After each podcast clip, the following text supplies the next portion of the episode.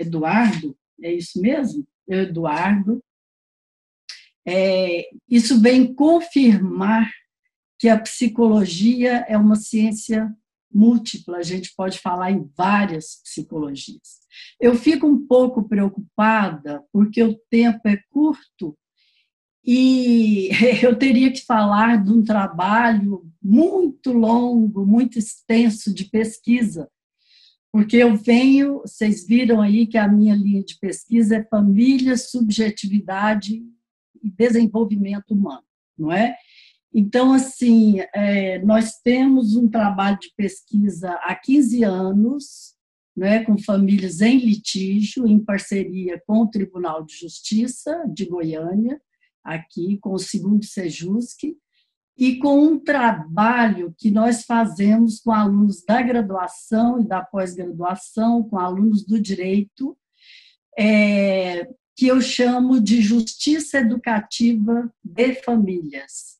Então, são aquelas famílias que os juízes encaminham, não é? E são grupos abertos, interfamiliares, é, e, e, que as famílias participam em cinco sessões, é, de forma que é, elas possam refletir em conjunto sobre o litígio, sobre o conflito que foi gerado no casamento e sobre as ações judiciais, entre elas né, a acusação de alienação parental e de abuso, é, como a Beatriz disse, nem sempre verdadeiras, né, nem sempre é, é, podendo ser realmente é, comprovadas. Né?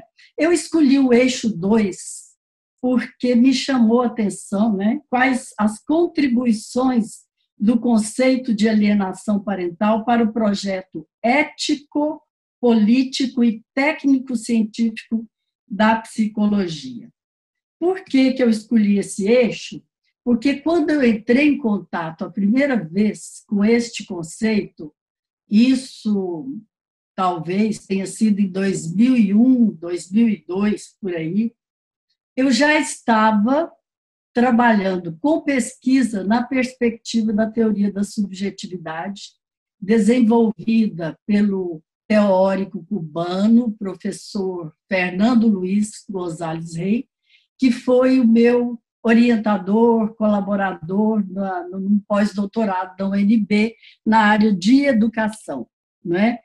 E é, me chamou a atenção é? a ideia de que o conceito sempre traz uma contribuição, não para a gente é, dogmatizar o conceito, mas é, como oportunidade de fazer novas problematizações da pesquisa para tornar inteligíveis os processos subjetivos que tem nessas situações, não é? E aqui entendendo a subjetividade como um complexo que envolve significações sociais que são construídas por meio da linguagem, né? É, entre elas as representações sociais, os discursos, as narrativas, né? Que aí entram as crenças, os valores, tudo aquilo que compõe um modo de vida, uma cultura, etc. Porque o conceito, qualquer conceito, expressa as normas de uma cultura, né? aquilo que a gente observa, que as pessoas fazem nas práticas sociais, os comportamentos, etc. A força das instituições que normatizam as relações e a conjunção entre real imaginário. E aí é importante dizer que o conceito de alienação parental me, é, é, me despertou, naquele momento em que eu entrei em contato, ou despertou a minha curiosidade em tentar compreendê-lo para além da descrição indutiva, que é o que a gente geralmente é ver na elaboração dos conceitos. que seria o quê? O uso do conceito, não é? A utilização do conceito transformado em dogma, que se sobrepõe até as próprias pessoas.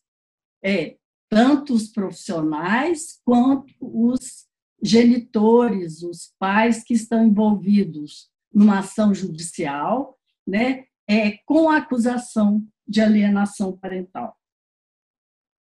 Então, é, a minha preocupação foi tentar compreender como é que o conceito é assim utilizado, né? porque eu, eu me lembro muito do professor Fernando Gonzalez dizer assim, olha, conceito e teoria não é para ser utilizado, não é? A gente fala muito disso, inclusive na academia. É para ser desenvolvido, porque o conceito é dinâmico. Né? As pessoas mudam, a sociedade muda.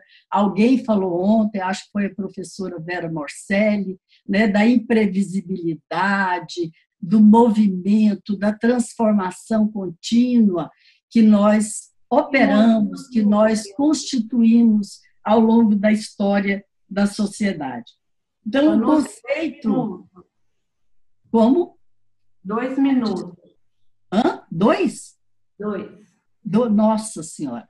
Então, então assim, isso me chamou a atenção para começar um processo de pesquisa que já perdão, tem... perdão, cinco minutos, desculpa. Ah.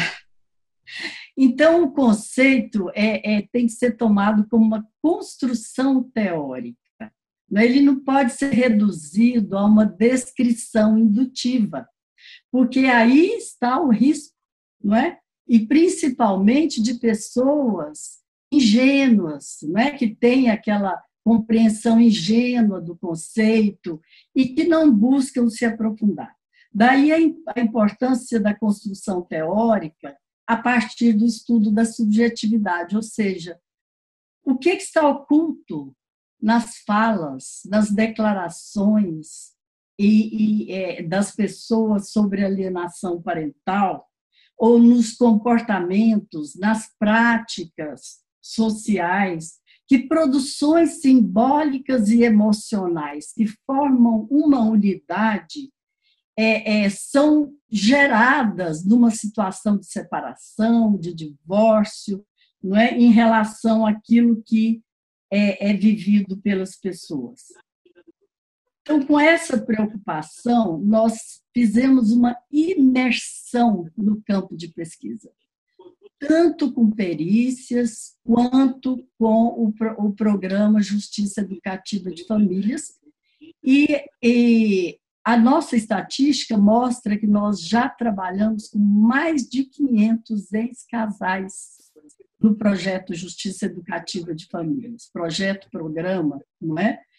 E, e, e é interessante como as pessoas, mesmo tendo medidas protetivas na justiça, elas acabam se abrindo ao diálogo quando elas começam a compreender né, a importância delas se movimentarem nesse processo para se desenvolverem. Porque o objetivo da educação das famílias é que elas aprendam sobre o litígio, que elas aprendam sobre elas mesmas e que busquem se transformar a partir de um, processo de diálogo e reflexão, onde elas buscam olhar para elas mesmas e não para o outro. Não é? Então, é, é, nós temos estudado muitos casos, porque a pesquisa qualitativa, na perspectiva da teoria da subjetividade, e do método construtivo interpretativo, é, a gente trabalha com estudo de casos que são é, legítimos para teorização, para a construção de modelos teóricos de Agora, explicação da acusação. Okay. Obrigada, Karen. Então, a gente tenta é, construir um novo modelo teórico de explicação do litígio, da constituição do conflito no casamento. E aí nós temos entrado nessa discussão sobre os sentidos subjetivos que integram as produções simbólicas e emocionais em relação ao casamento, à separação, ao divórcio, não é? E aí nós temos encontrado é, emoções muito significativas no nível subjetivo, como, por exemplo, a rejeição, o abandono, né? a rejeição, às vezes, como mãe, o abandono como mulher, né? ou como homem. E aí, as questões de gênero, as histórias das pessoas, é, é, como foi falado ontem, na mesa de ontem, não é? São todas essas temáticas, elas entram nessa é, construção interpretativa dos sentidos subjetivos que são gerados e como eles orientam essas ações das pessoas do processo do litígio, e que o Fernando Gonzalez Reis chamou de configuração subjetiva. Ou seja, qual que é a configuração subjetiva dominante no processo do litígio que orienta as ações judiciais com acusações de alienação parental, né? É, por exemplo. Então, é, é Karen e, e pessoas, né? Assim, o produto final desse trabalho é um livro que nós é, publicamos, é, que se chama Subjetividade e Psicologia Jurídica, onde nós estamos é, apresentando casos, discutindo modelos teóricos de compreensão. Para terminar, eu queria deixar aqui é, uma reflexão, não é? Eu acho que já foi falado ontem, hoje a, a, a Beatriz já falou também.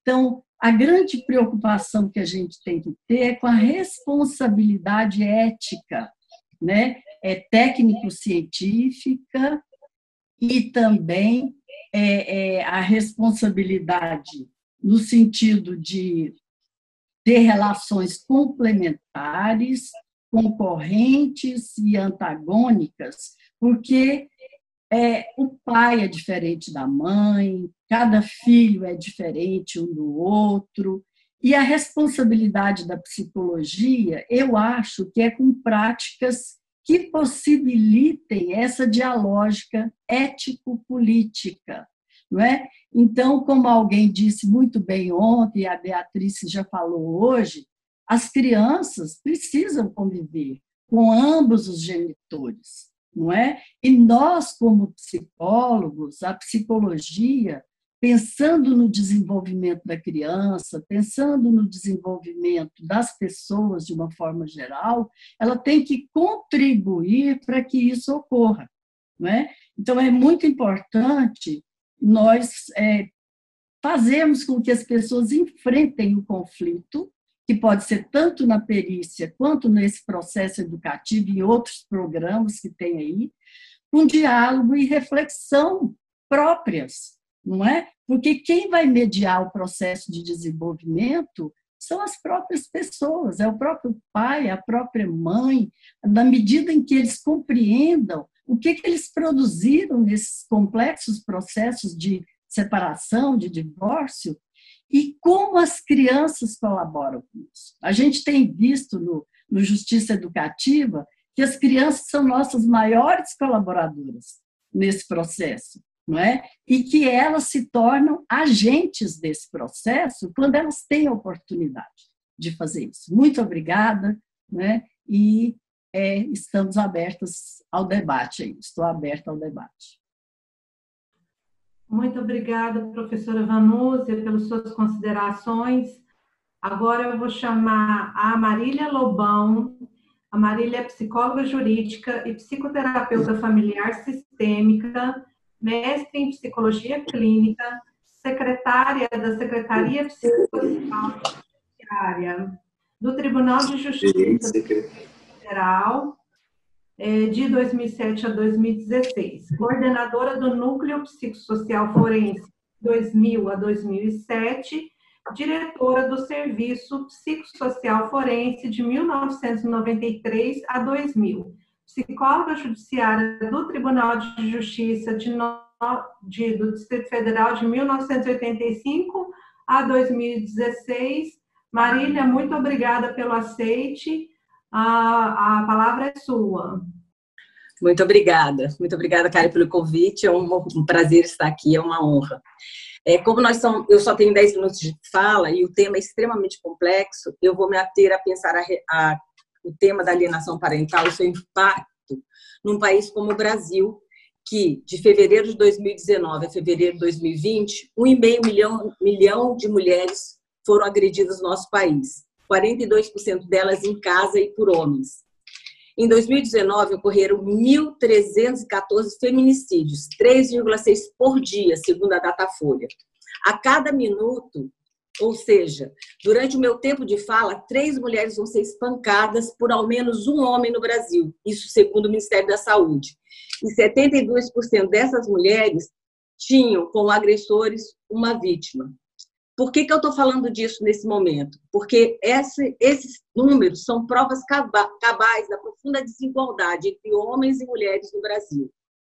E como a gente não pode pensar uma lei que diz respeito a relações entre homens e mulheres, porque a lei da alienação parental geralmente diz respeito a relações entre homens e mulheres, embora, claro, que existam casos onde é avó com mãe, mas a grande maioria entre homens e mulheres, e a gente não leva em conta a desigualdade de gênero no nosso país, quando a gente pensa essa ideia, quando a gente pensa nessa lei.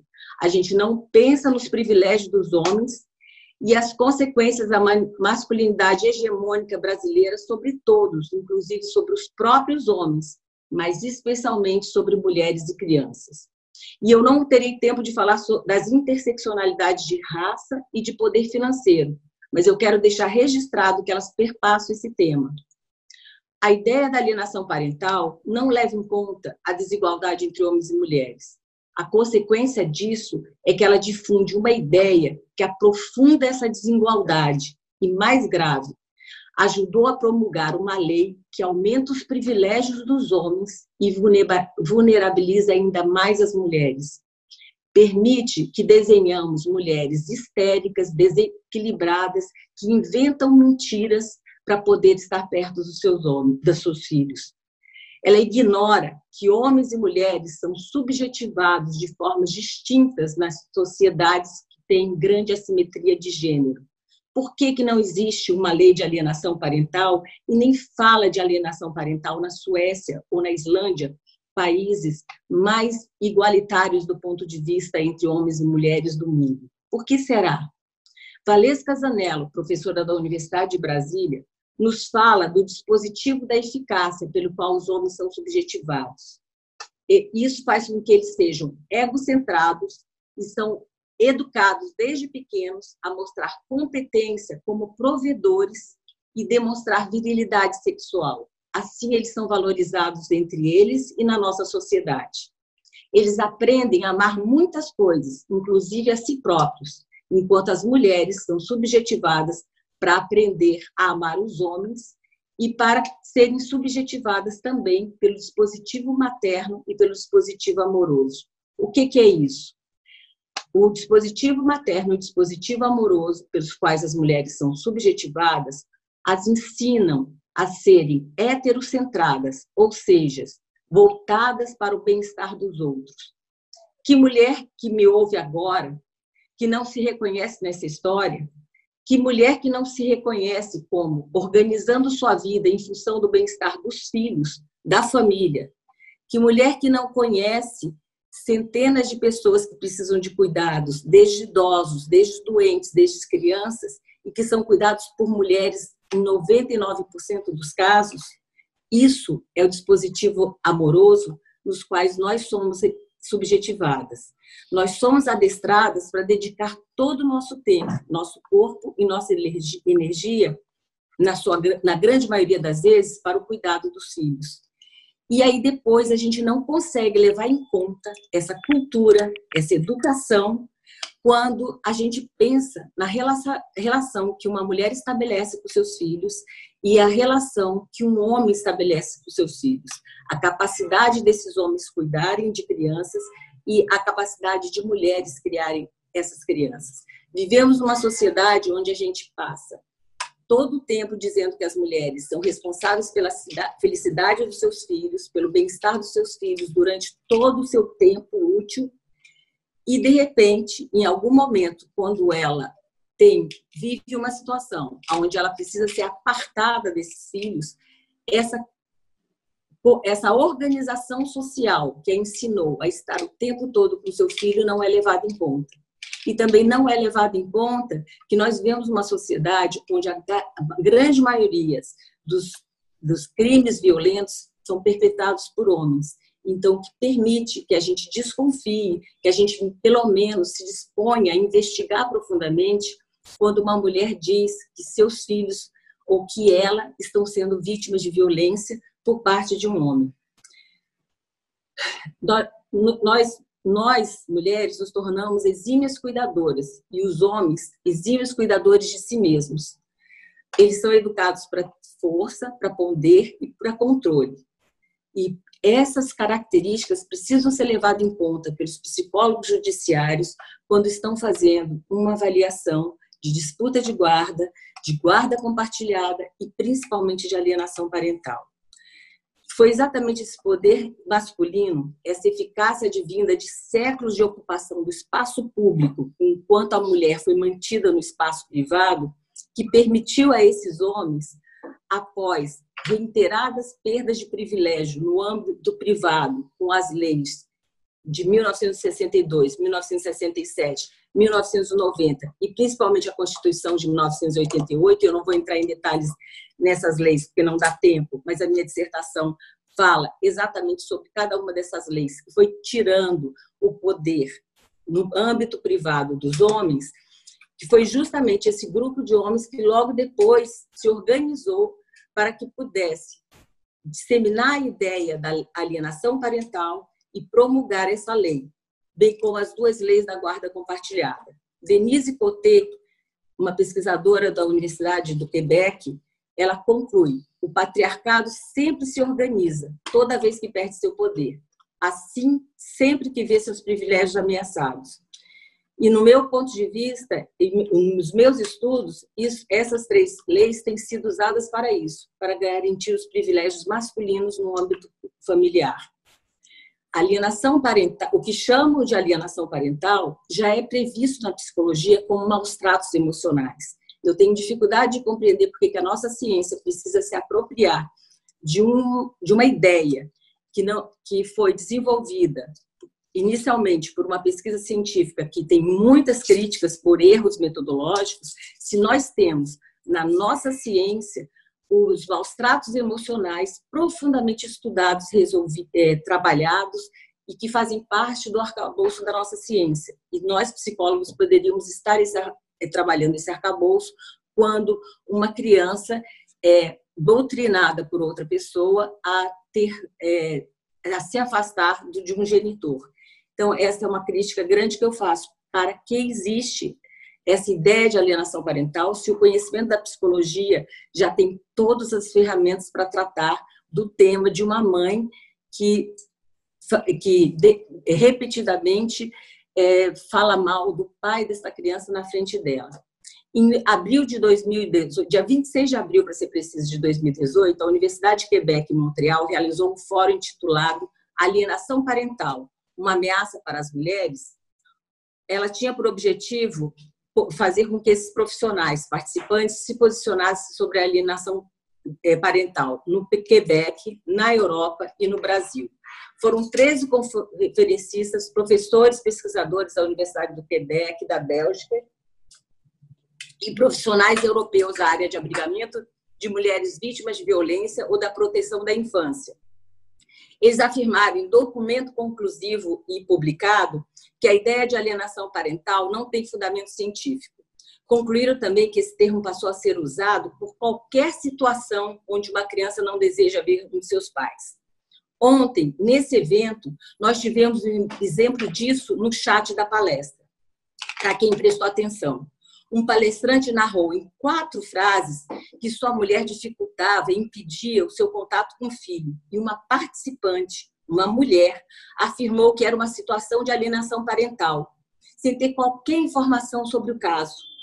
num país onde o Ministério da Saúde registrou 32 mil casos de abuso sexual de crianças apenas em 2018, e desses, 88% foram homens, e desses, 23%, 23% eram pais, isso é dado do Ministério da Saúde, como podemos afirmar de antemão que o impedimento de que uma mãe faz do contato entre pai e filhos é alienação parental? Do nada. Dois, Qual a função? Sim? Dois. Sim. Estou terminando. Qual a função que essa ideia tem na nossa sociedade? Que pessoas se autorizam a afirmar que uma situação é alienação parental sem nem conhecer a situação, quanto mais ter feito um estudo aprofundado? O palestrante seguinte, o Josimar, irá apontar na sua pesquisa de doutorado um pouco sobre como essa ideia foi apropriada. Eu aponto a vigência do poder do homem, onde a palavra do homem ainda tem mais peso de uma mulher. Então, quando o homem escreve em quatro linhas que ele está sendo impedido de ter contato com a sua, eh, seus filhos, isso tem um peso enorme, mesmo depois de tantas, mesmo diante de uma fala e documentações de mulheres que falam do seu medo, da sua preocupação de seus filhos estarem sendo vítimas de violência. Quando uma profissão como a psicologia, que tem como um dos seus princípios fundamentais a promoção da igualdade, isso está no nosso código de ética, dissemina uma ideia que aprofunda a desigualdade entre homens e mulheres, eu compreendo a ideia de que a verdadeira opressão se completa quando todos defendem os privilégios do opressor. Essa é a minha fala. Muito obrigada, professora Marília, pelas suas considerações. Gente, eu gostaria de registrar a presença da nossa querida Cristine Rocha, que é vice-presidente do Conselho Regional de Psicologia aqui nesse evento. Sem mais delongas, eu vou passar agora a palavra para a próxima palestrante, Andréia Calçada, psicóloga formada pela UERJ, psicoterapeuta, tera, é, perita do Tribunal de Justiça do Rio de Janeiro em varas de família, assistente técnica em varas de família e criminais, pós-graduada em psicopedagogia clínica, especialista em psicologia clínica e psicopedagogia pelo CRP 05 especialização em neuropsicologia, autora do livro Falsas Acusações de Abuso Sexual, O Outro Lado da História, de 2001, co-autora do livro Guarda Compartilhada, Aspectos Psicológicos e Jurídicos, de 2010, autora do livro Falsas Acusações de Abuso Sexual e Implantação de Falsas Memórias, de 2008, autora do livro Perdas Irreparáveis, Alienação Parental e Falsas Acusações de Abuso Sexual, 2014, mestranda em Sistemas de Resolução de Conflitos, membro da ABPJ, Associação Brasileira de Psicologia Jurídica. Andréia, a fala está com você. Muito obrigada. Olá a todos, bom dia, bom dia aqui do Rio de Janeiro. Agradeço muito o convite da Karen, da Graziella. É um prazer falar com vocês. É, e aí, assim, eu não posso falar sobre a questão da alienação parental sem falar um pouquinho, e rápido, óbvio que o nosso tempo é muito curto, sobre a minha trajetória com essa história.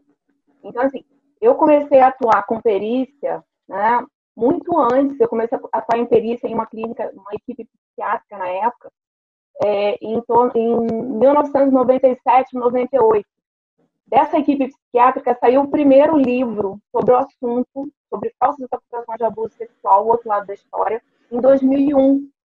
É, e, na verdade, se vocês forem olhar esse livro, a gente não falava na época, não existia o termo alienação parental no Brasil.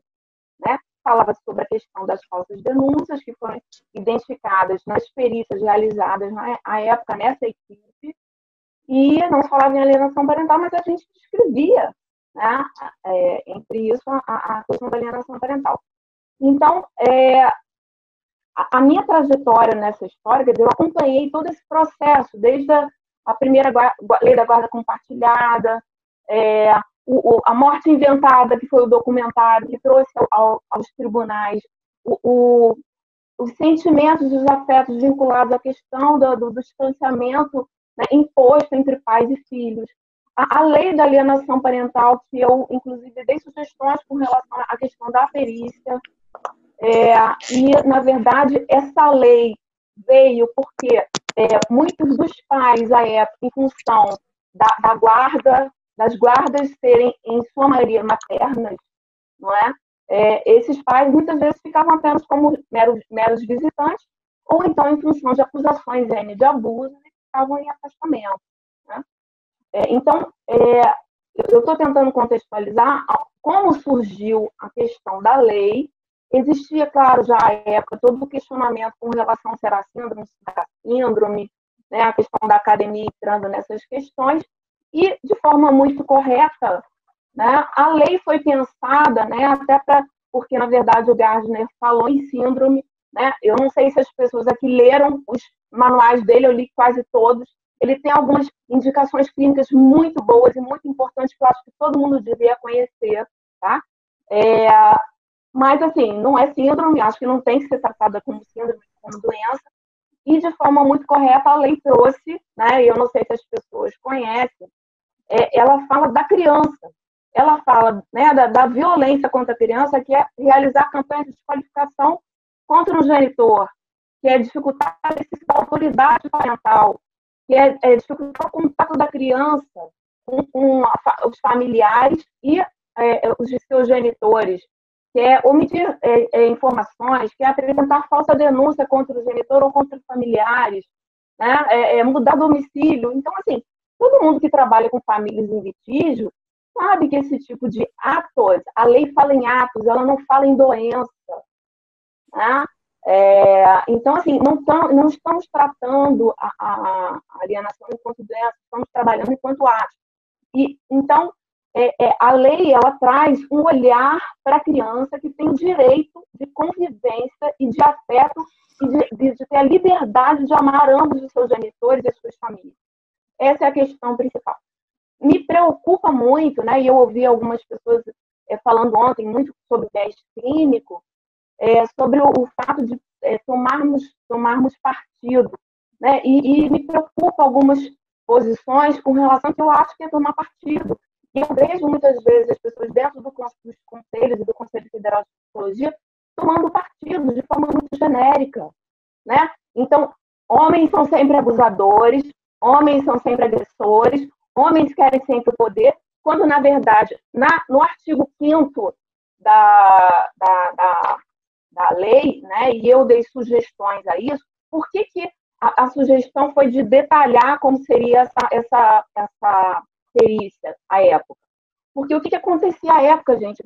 Não se, não, as pessoas não pensavam em alienação parental. Uma criança dizer, por exemplo, é que é, ah, eu não quero ver meu pai, sabe o que, que acontecia? A gente tem que respeitar a criança. Não se investigava o todo, não se investigava o contexto. Então, nesse sentido, a lei está muito coerente com as normativas do Conselho Federal de Psicologia. Nós temos que contextualizar nas condições sociohistóricas, né? no contexto familiar, no contexto social. Foi por isso que a lei foi feita nesse sentido, porque antigamente, o que, que acontecia? E muito hoje ainda, né? e, e eu, eu entendo que, mais do que ficar nessa, nessa discussão é, para homem ou para mulher, feminista ou machista, é a gente capacitar os profissionais e o Conselho Federal de Psicologia orientar os profissionais no sentido de ampliar sua visão. Né? Porque o que eu vejo é o seguinte: as pessoas que trabalham com abuso só veem abuso. Quem trabalha com alienação parental só vê alienação parental. Quem é pró mulher é só para mulher. Quem é só pró homem é só para homem. Gente, vamos parar com essa história. A criança, a gente, a gente fica, a gente fica trabalhando como se a gente nós fôssemos os pais em litígio. Nós somos profissionais, nós temos que ter coerência, né? Nós estamos ali em função da criança. Então, a questão da própria perícia, ela vem justamente para fazer aquilo que foi falado ontem. Talvez a época, talvez de uma forma, talvez não tão. É um olhar sistêmico sobre essa família, né? Vamos ouvir todas as partes envolvidas, vamos ouvir a escola, vamos avaliar o pai, a mãe, o avô, o papagaio, o cachorrinho, escola, vamos ler, vamos ler os autos, é esse olhar, vamos olhar as funções que cada um exerce nessa família. E como bem disse a doutora Beatriz, é, é, é, existe uma pluralidade. Existe aquele que acusa de alienação parental, e na verdade é o alienador. Existe a acusação de abuso sexual, que é falsa, existe acusação de abuso sexual que é verdadeira, existe mãe que está desesperada e desconfiada, ela precisa fazer uma denúncia. Isso não é alienação parental. O próprio William Bernet, vocês conhecem o William Bernet? Ele levantou um, um, um livro para tentar incluir a alienação parental no DSM-5. Ele tem uma pesquisa, são vários profissionais do mundo inteiro falando sobre alienação parental. Nós temos a lei aqui, porque, na verdade, o que, que acontece? Em muitos países onde não existe a lei, existe uma, uma, lei, uma lei rígida no sentido de punir aquele que impede a convivência, por isso que não precisa. Só que aqui isso não acontecia. Então, isso precisa ser esmiuçado, significado para os operadores do direito. Né?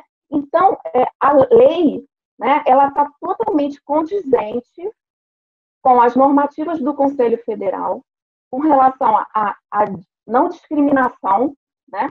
Agora, isso precisa ser feito de forma detalhada, minuciosa, e não ser olhado apenas em uma entrevista com uma entrevista apenas com e com a criança. É, e eu me pergunto assim, onde está o posicionamento do Conselho Federal de Psicologia quando uma série de é, laudos, por exemplo, em varas criminais são feitos, laudos com diagnóstico de abuso sexual, com uma entrevista, só em, em cima da fala da criança. Cadê, cadê o Conselho Federal de Psicologia nesse sentido? Por que, que tem que marretar é, o pai ou a mãe? Vamos capacitar os profissionais. Né? Vamos parar com esses discursos feministas e machistas, porque a questão é a criança. E a criança, no sentido de olhar minuciosamente cada família, é um universo. Cada família tem uma dinâmica, uma dinâmica sistêmica, lindo de morrer. Só que nós, profissionais, precisamos, nos, da mesma forma, por que, por que, que o profissional psicólogo precisa se posicionar com relação ao abuso sexual e não vai se posicionar com relação ao abuso psicológico? Alienação parental é violência. Está, inclusive, na Lei 13.431. Então, é, é, existe, sim, existe o abuso sexual, existe a alienação, a acusação de alienação é, parental fake, existe a falsa acusação de abuso sexual, né? E, e olha só, sinceramente, eu acho que nós é, precisamos, enquanto profissionais, parar com essa discussão inócua e feminista e machista e olhar para a criança e olhar para cada família individualmente e organizar para o juiz, para o juiz, gente. Ou vocês querem, então, que o, o, perito não se posicione e o, e o, e o, o juiz do, do, direito vai, então, decidir do jeito que ele quer, porque não tem obrigatoriedade nem de seguir aquilo que a gente fala. Então, que nós, profissionais, saibamos, né, conforme a lei da alienação parental diz muito bem, né, fazer uma avaliação ampla, contextualizada, minuciosa, né, descrevendo essa dinâmica, falando de indícios, como se fala, por exemplo, de indícios de abuso sexual, ninguém fala sobre isso. Agora, quando se fala de indícios de abuso psicológico, não pode? não estou entendendo. Realmente, então, assim, é, é, entendo eu, tá? Eu estou nessa história desde 1998, né? É, é, é, muitas coisas eu revi, né? É, eu revisei isso, né? Mudei formas de pensar, né, com relação à questão da, da, das acusações de abuso sexual, que na verdade isso é uma grande, é, é, um grande questionamento. Eu já tive no Senado Federal duas vezes falando em favor da lei. Eu entendo existe, provavelmente existem algumas mães injustiçadas nessa história. Agora, eu acho que tem mães também que usam isso para o processo. Né? Então, cada caso tem que ser analisado de forma cuidadosa. Não é? é, é essas generalidades me assustam muito. Né? É, a lei é maravilhosa. Né? Agora, o problema é que se faz com a lei. Da mesma forma, que eu não sei se vocês sabem, que existe uso e mau uso da lei da, da Maria da Penha. Então, assim, o mau, o mau uso disso, né? É, o mau uso da lei é algo que não tem a ver com a lei. Né? E que cabe aos operadores do direito analisar e avaliar isso de forma adequada. Né? Então, assim, é, o que eu estou pedindo a vocês, enquanto profissionais, meus colegas de trabalho, é, com todo respeito, né, é, é vamos olhar para a lei num outro formato. Né? Vamos, vamos, dois minutos já? Né? É, vamos olhar né, é, para a lei é, é, como é, algo que foi construído, né? Então, assim, com todo respeito, por favor, né? Então, assim, que foi construído com uma demanda, né? Eu, eu sei que existe violência doméstica, né? Mas, assim, é, é, existe... Quando a gente entra nessa história, a mulher também é vítima, né? Então, é assim, existe, sim, é, relações de poder entre as pessoas.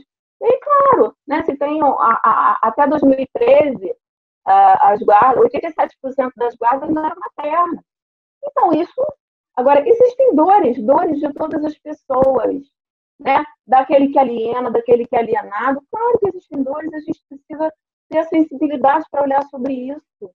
É claro que uma mãe muitas vezes está desconfiada que existe um abuso, ela pode ir lá denunciar, é claro. Agora, é, se, na verdade, a perícia, como qualquer tipo de avaliação, é uma grande costura.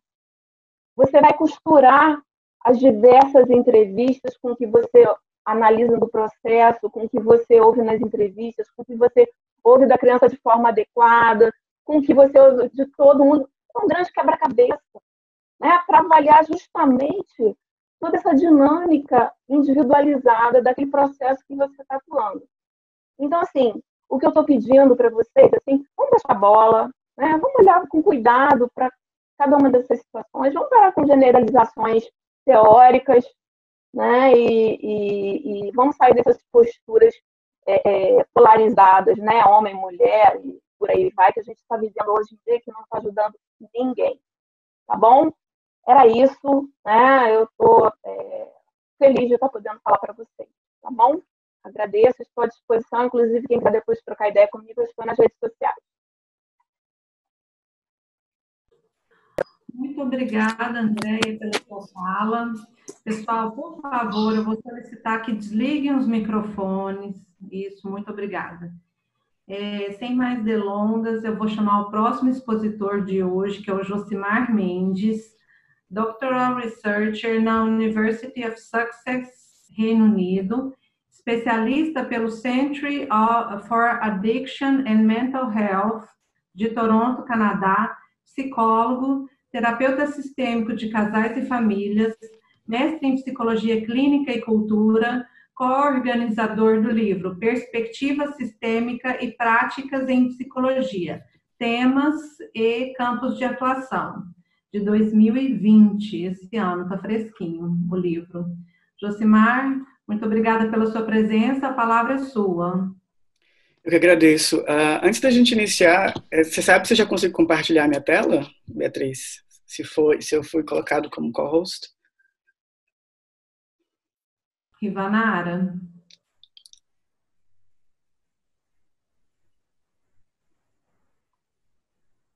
Agora dá certo, acho que eu vou conseguir. Eu fiz uma pequena apresentação e aí eu gostaria de compartilhar com vocês, porque aí ah, o raciocínio fica mais fácil de, de seguir. Antes de tudo, eu queria, com base né, no que já foi falado até aqui, colocar que eu acho que o papel desse seminário não é necessariamente dizer o que, que as pessoas devem ou não fazer, não é necessariamente dizer o que, que está certo, o que, que está errado, o que, que as pessoas devem parar ou não de fazer, porque não é só porque é alienação parental, não é só porque é um tema delicado, mas acho que no contexto da psicologia a gente sempre está aberto ao diálogo, está sempre aberto à reflexão, e nesse sentido toda e qualquer discussão é válida, né? E a gente não pode descartar logo de cara as coisas só porque a gente não concorda. Enfim, uh, pensando um pouco sobre uh, também de novo o que já foi dito até aqui desde ontem e no dia de hoje, é, eu percebi que ah, o que eu posso contribuir para discutir o eixo que, que me foi dado é falar um pouco de um dos estudos que eu acabei de concluir aqui no doutorado na Inglaterra, um, e aí, rapidamente, só para falar que eu trabalho com, com, estudos e pesquisas sobre o divórcio e disputa de guarda desde 2010. O meu mestrado em 2013 foi sobre reflexões sistêmicas sobre alienação parental, tem várias publicações sobre isso, tá? Uh, e agora estou cursando meu último ano aqui de doutorado na Inglaterra e meu doutorado é focado no processo de tomada de decisão sobre a guarda de crianças após a separação parental.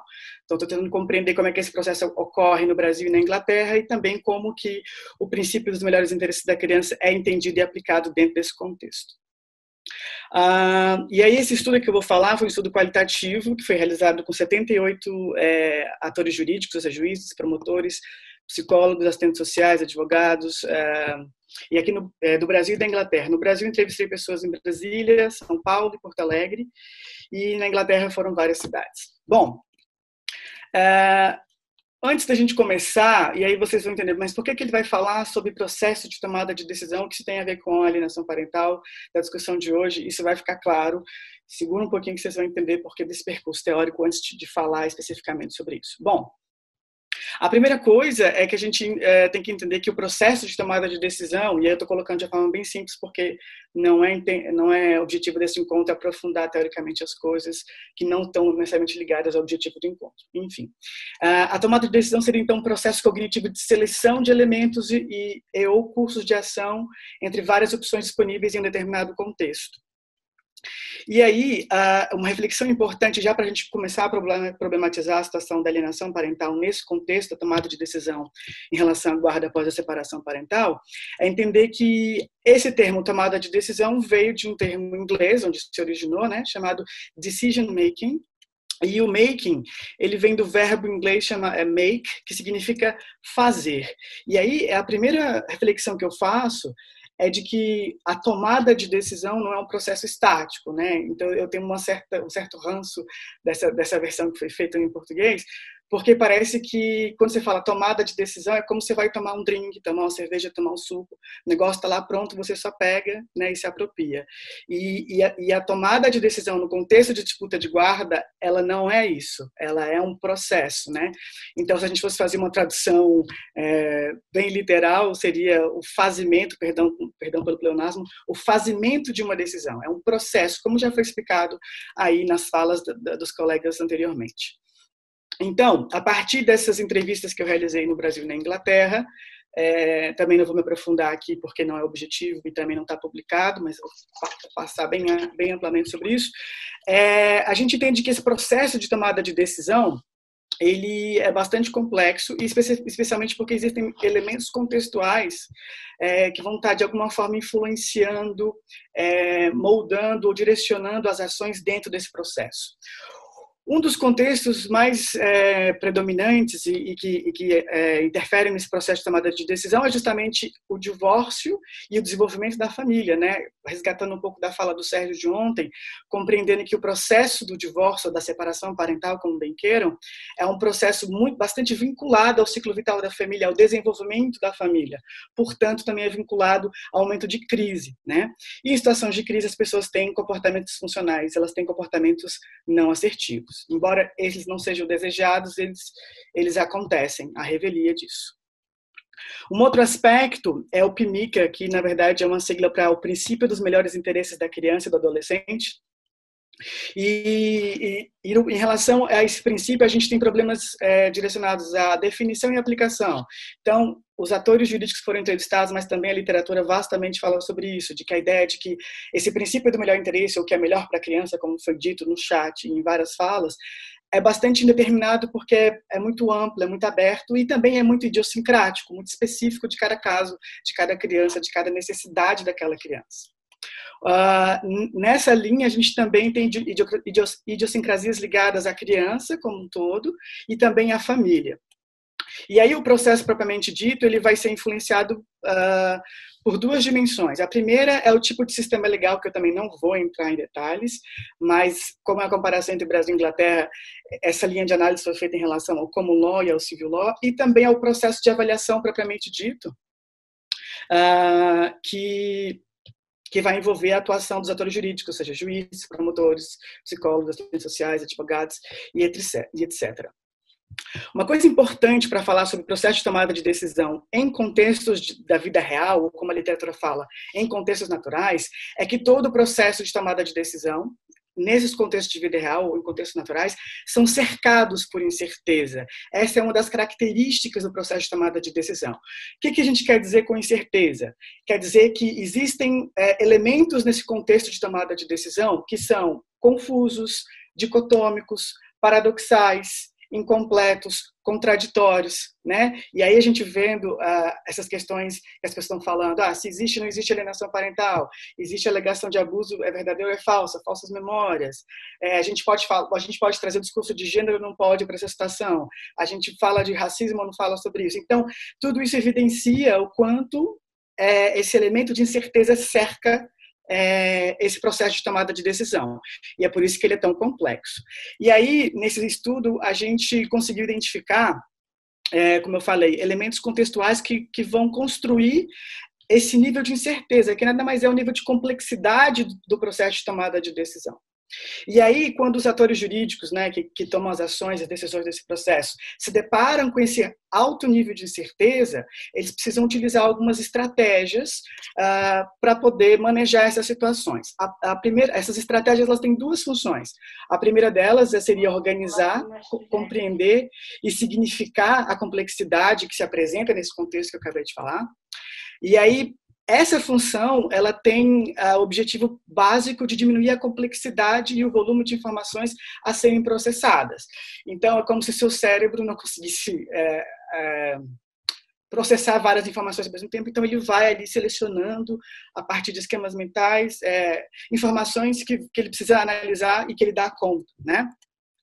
E aí, a segunda função seria, então, eles utilizam essas estratégias para organizar, compreender e significar essa complexidade por meio da diminuição dessa complexidade, tá? E a partir disso, então, eles conseguem atuar, operar nesse contexto, né? Desempenhando ações ou decisões uh, nesse contexto. Então, o que a gente tem aí e aí tem todo um modelo teórico que eu construí, que vai ser publicado logo em breve, para explicar que existem elementos contextuais de incerteza ou de complexidade que estão sempre ali como num movimento contrário de estratégias cognitivas de enfrentamento em relação a essa incerteza ou a essa, ou a essa complexidade, como se fosse um cabo de guerra. Por isso que o processo de tomada de decisão nesses casos é muito complexo, porque você tem essas duas forças opostas tentando aí é, puxar para um lado ou para o outro. Agora sim, falando sobre alienação parental. Bom, os pressupostos de alienação parental, eles se configuram então como estratégias que vão organizar, compreender e significar essas incertezas, ou seja, essas complexidades que a gente viu aí nesse contexto. É, mas por que que os pressupostos de, de alienação parental têm tanta aderência no contexto jurídico, né? Basicamente porque, como eu falei, eles vão reduzir essa complexidade a partir dessas estratégias. Então, esses pressupostos eles organizam essa incerteza e essa complexidade, quando estabelece, por exemplo, olha, uh, tem um genitor alienado, um, um genitor uh, alienador e uma criança que foi cooptada. É, eles, opa, eles compreendem uh, esse, essa incerteza ou essa complexidade quando, quando existe um certo discurso, como, por exemplo, ó, o genitor alienador é mau, ruim, doente, inadequado, o genitor alienado sofre com rejeição e acusações justificadas, ou a rejeição e o descontentamento que a criança expressa estão contaminados pela ação do genitor alienador. Então, ele observa todo essa, esse, esse contexto complexo e, às vezes, em certo nível, até caótico, e vai organizando e compreendendo, dando nomes ali. E, a partir disso, produz um significado, que é o quê? Bom, isso tudo que a gente está vendo aqui é alienação parental. Ah, os pressupostos de alienação parental eles foram além quando eles também deram providências. Então, a partir disso tudo que eu organizei, compreendi, signifiquei, a sugestão que se dá é diversão de guarda, punições civis e criminais, e lá no princípio das publicações, inclusive de internação psiquiátrica, que para os casos que seriam mais severos, né, para as crianças, enfim. E outra justificativa para ter essa aderência tão grande é porque essa teoria, além de simplificar essa complexidade toda de incertezas que tem nesse contexto, ela dialoga muito bem com a racionalidade do direito, essa racionalidade dicotômica de um culpado, de um inocente, de um requerente, de um requerido, de um autor, de uma vítima, né? Esses papéis marcados ali antagônicos, né? Que a gente também tem uh, nos pressupostos de alienação parental. Por isso que casa tão bem uma coisa com a outra. Também dialoga com as percepções culturais históricas de criança sujeito é, da criança que é entendido como sujeito passivo. Eu acho que. que Oi? É... Oi? Pois. Ah, tá bom. Eu acho que, complementando um pouco do que a Marília falou, é, além da questão da igualdade de gênero que existe em países da, da Europa, especialmente ali na parte mais nórdica, é, é, que a compreensão que essas sociedades têm, inclusive a Inglaterra tem, sobre a criança, não é uma concepção é, maniqueísta ou, ou, ou, abjeta de que a criança é, não é um sujeito, ela pode ser manipulada, ela pode ser controlada. Né? Nesses países, existe um avanço da compreensão da criança enquanto sujeito ativo que casa muito com o que a professora Vanusa falou também na fala dela. Bom, reflexões importantes então para finalizar, né? As ideias por trás dos pressupostos de alienação parental, elas será que elas se aproximam mais de uma tomada de decisão ou de um processo de tomada de decisão? Então, voltando um pouco na reflexão que a gente fez no início, a crítica que eu fiz é: essa ideia de tomada de decisão é o seguinte, tem uma coisa pronta, que eu vou lá, pego, me aproprio e toma as ações e decisões necessárias. É isso. Já a ideia de processo de tomada de decisão seria essa construção é, mais complexa, que inclusive a colega anterior falou muito sobre isso. Né? Então, me parece que ah, os pressupostos estão muito mais na ideia de uma decisão pronta a ser tomada, assim como também é, nessa questão que a gente teve nos últimos anos da, praticamente compulsoriedade da guarda compartilhada. Então, essas alternativas que foram estabelecidas da, da, teoria, depois da lei, depois da guarda compartilhada compulsória, a não ser quando um dos pais realmente não deseja ter a, a guarda da criança, são estratégias de, de simplificação de, de um contexto muito complexo, porque as pessoas que estão atuando naquele contexto não conseguem lidar com as complexidades ou com a incerteza que aquele contexto apresenta. É, elas aumentam ou diminuem os níveis de incerteza. Isso que é engraçado e é paradoxal, porque é, esse é o problema dessas estratégias que a gente tem cognitivas. Quando elas reduzem excessivamente a complexidade de um contexto para poder atuar nele, a gente pode ter um efeito chicote, um efeito colateral, que é, ao invés de diminuir a incerteza, só aumenta, porque aí um acusa de alienação do lado, o outro diz que, que, que não é alienador, que existe que é falta a acusação de abuso sexual, ou de falsas memórias, enfim, essas, essas, essas idas e vidas de alegações que ninguém consegue provar, que ninguém consegue entender, só vai aumentando o nível de certeza e tornando o processo de tomada de decisão cada vez mais difícil. Qual que será então o papel da psicologia nesses casos? Né? É, será que a gente mimetizar e reproduzir essa racionalidade jurídica? Ou será que é promover um contraponto informativo e crítico, né, e que amplie essa visão, né? Bom, é isso. Muito obrigado, meu e-mail está aí e também eu posso disponibilizar alguns artigos meus aqui no chat depois para quem tiver interesse. Muito obrigado. Deixa eu só compartilhar. Muito obrigada pelas considerações de todos. Ah, como presidente, coordenadora desse evento e presidente da Comissão de Psicologia Jurídica, só lembrar a todos que nós estamos propondo aqui um diálogo respeitoso com a categoria e democrático, certo? Então, assim, é, isso é importante a gente ter em mente, porque esse debate é um debate que suscita muitas emoções e muitos posicionamentos fervorosos. Mas a gente está aqui exatamente é para isso, é para escutar e falar respeitosamente. É, eu vou é, gostaria de falar para vocês que o formulário foi de ontem, ele foi reprogramado. Eu vou postar no chat. O que, que eu gostaria que todos vocês de, é, dedicassem um tempinho para a gente para poder responder esse formulário, para que a comissão de psicologia jurídica possa consolidar, sistematizar e consolidar os, as opiniões de vocês e encaminhar essas opiniões para o Federal de Psicologia a partir das discussões que estão sendo realizadas aqui. É, eu tentei fazer um consolidado de algumas perguntas que estão no chat, nós não vamos abrir, nós definimos não abrir para falas externas, ok? Apenas no chat. E eu tentei fazer um consolidado dessas perguntas e eu vou colocar algumas questões gerais. Se tiver alguém que se sentiu ainda uh, não escutado, por favor, coloquem isso no chat que a gente vai tentar fazer isso. Mas eu queria dizer que isso aqui é um exercício difícil, né? Um exercício de síntese difícil, difícil atender todos os questionamentos e todas as posições.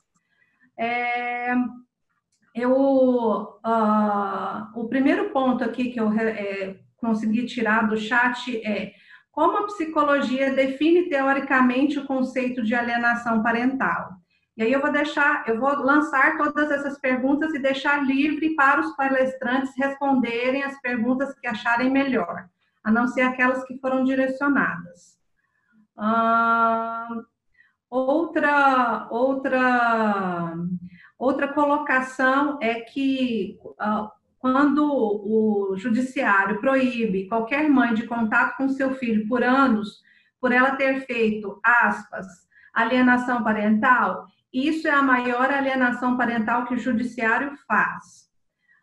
Outra colocação: alienação parental tem sido, sim, uma forma de violência de gênero e de perpetuação da violência contra a criança. E na maioria das vezes, um afirma encobrir a violência doméstica, abuso sexual intrafamiliar e maus tratos.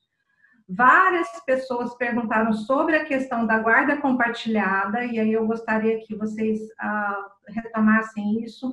Várias pessoas também trouxeram o assunto das falsas memórias. Algumas pessoas colocam que a lei da alienação parental veio para, para legalizar a pedofilia intrafamiliar. Uh, não, não fala em doença.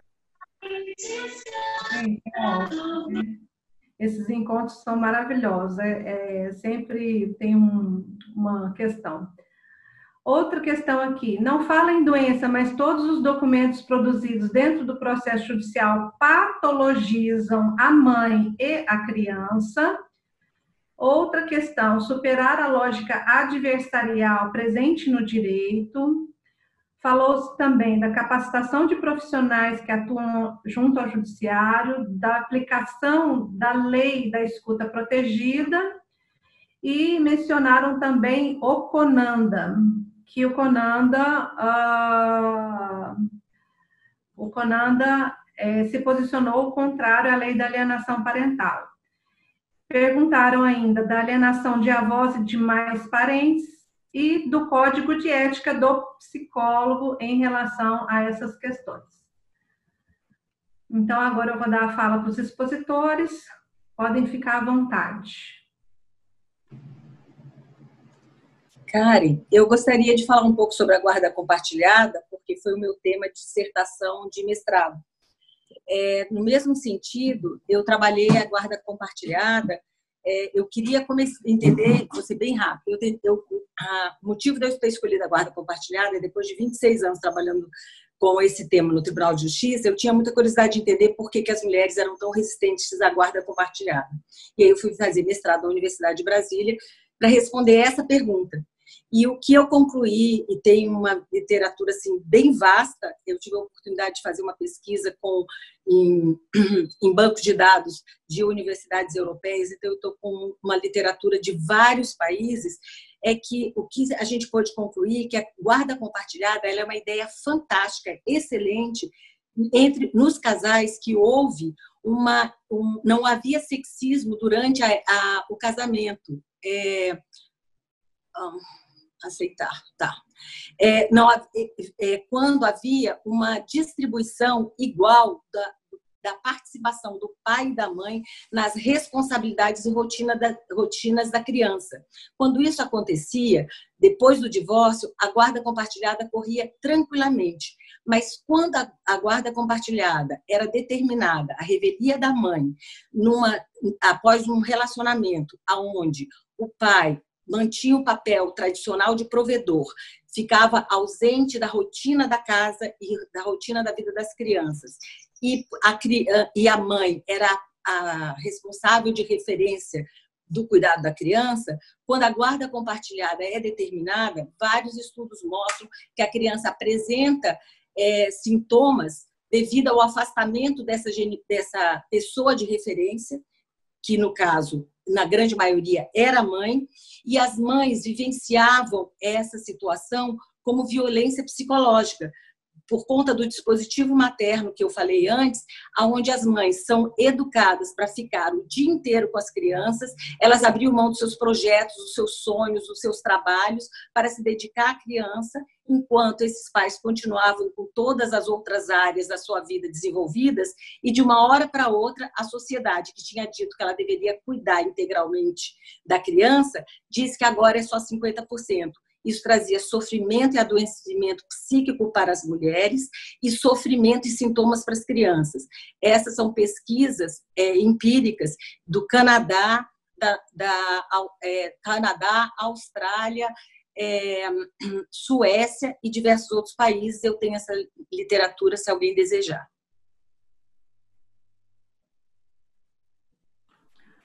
Muito obrigada, Marília. Desliga seu microfone, por favor. Quem mais, gente, dos expositores? Eu queria, eu queria falar um pouquinho, Karen, é, e todos, assim, sobre a questão da, dos mecanismos que são dispostos na lei, e aí alguém falou sobre a questão da, da inversão da guarda, né? Então, assim, eu acho que é importante, de novo, a partir de toda aquela avaliação minuciosa, detalhada, individualizada em cada família, é, é importante que, assim, a, a, inversão de guarda, ela é difícil de ser é, é, executada, ela não é feita a partir de uma denúncia. Se isso foi feito com alguém, isso é injusto, né? E, na verdade, a injeção de guarda ela, ela é utilizada e ela precisa ser indicada em caso de proteção à criança contra o abuso psicológico. Isso precisa ficar sempre bem claro. Tá? Ela não é como punição, ela é proteção à criança. Tá? Então, era esse meu posicionamento que eu gostaria de colocar. Eu gostaria de só pontuar algo assim que eu acho que aproveitando a oportunidade.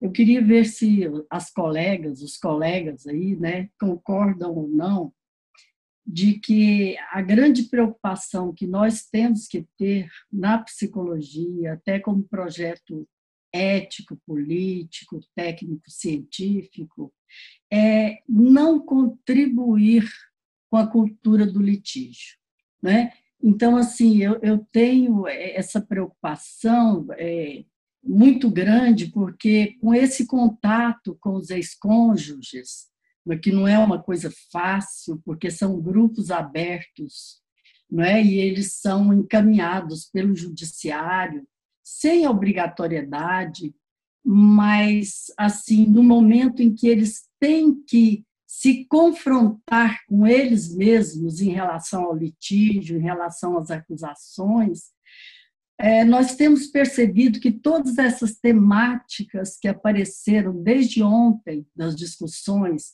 questões de gênero, é, questões ah, é, é, é da, do próprio judiciário, do sistema judiciário, é? é? É, da formação do psicólogo, etc., estão presentes, não é? Quando há é, é acusações é, e quando as pessoas não conseguem, por elas mesmas, tentar achar uma alternativa ao litígio, não é? E que terceirizam isso para o judiciário, para os, os construtores do direito, os psicólogos. Então, a preocupação é assim: como é que a psicologia pode se posicionar contrária a isso? Ou seja, preocupada com o desenvolvimento das pessoas e da sociedade, para nós constituirmos uma cultura que é, faça com que as pessoas assumam a ética da responsabilidade sobre os filhos e não fiquem